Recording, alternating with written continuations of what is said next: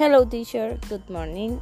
My name is Caroline Pimentel, and today I will to present my podcast about virtual education and my opinion about your videos put in the or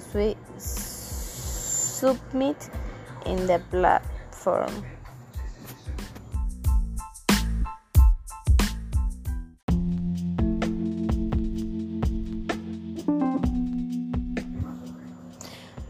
My introduction about this podcast is about the the video that you the teacher submit in the platform. Okay, I think that the video number one was more short than the number two. Um, the teacher talk about the gap, old technological institution. And i think the video no, the video number two was the true because the teacher talked about your uh, her personal experience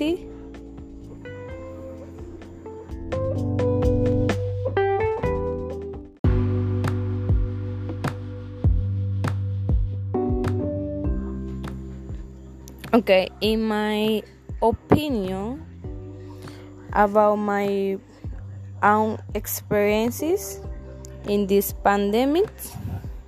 I think it was being a bit difficult for me because I was left with a suspending contract and in my in my house nobody was working um was difficult difficult and I had debts and to give the virtual classes. I didn't have internet. Um, my cell phone was the mesh, and my computer gave me many, many, many problems.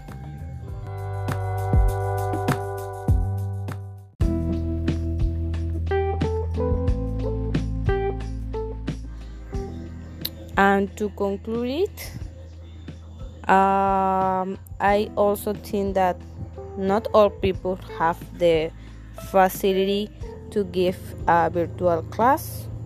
Um, for this, for this reason, I think me, me uh, I think that many children and teenagers have left school and left university because the pandemic wa- was or is a very problem in Panama for the virtual education. Thank you.